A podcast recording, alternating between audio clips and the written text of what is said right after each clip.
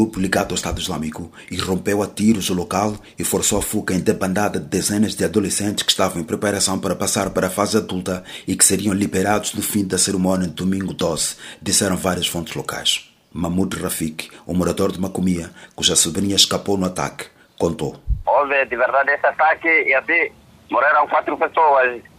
De manhã eram treze, mas essa, essa tardinha conseguiram localizar mais um corpo, uma mulher. Um outro morador contou que o movimento dos rebeldes devolveu a insegurança àquela aldeia e que um grupo de milicianos, a força local que ajuda a tropa moçambicana no combate à insurgência, tinha iniciado uma perseguição contra os atacantes. Yeah, Novo Cabo já entraram logo de manhã. Yeah, eles, eles estavam preparados para a cerimônia. Era para hoje. Hoje e amanhã e no domingo, conclusão da cerimônia. Os gajos tentaram fora.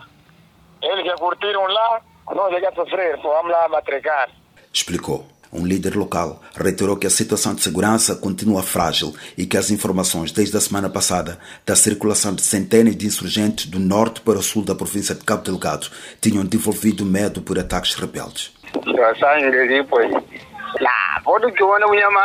A Polícia da República de Moçambique, PRM em Pemba, ainda não comentou sobre o incidente e o Ministério da Defesa Nacional não respondeu de imediato ao nosso pedido de comentário enviado por e-mail.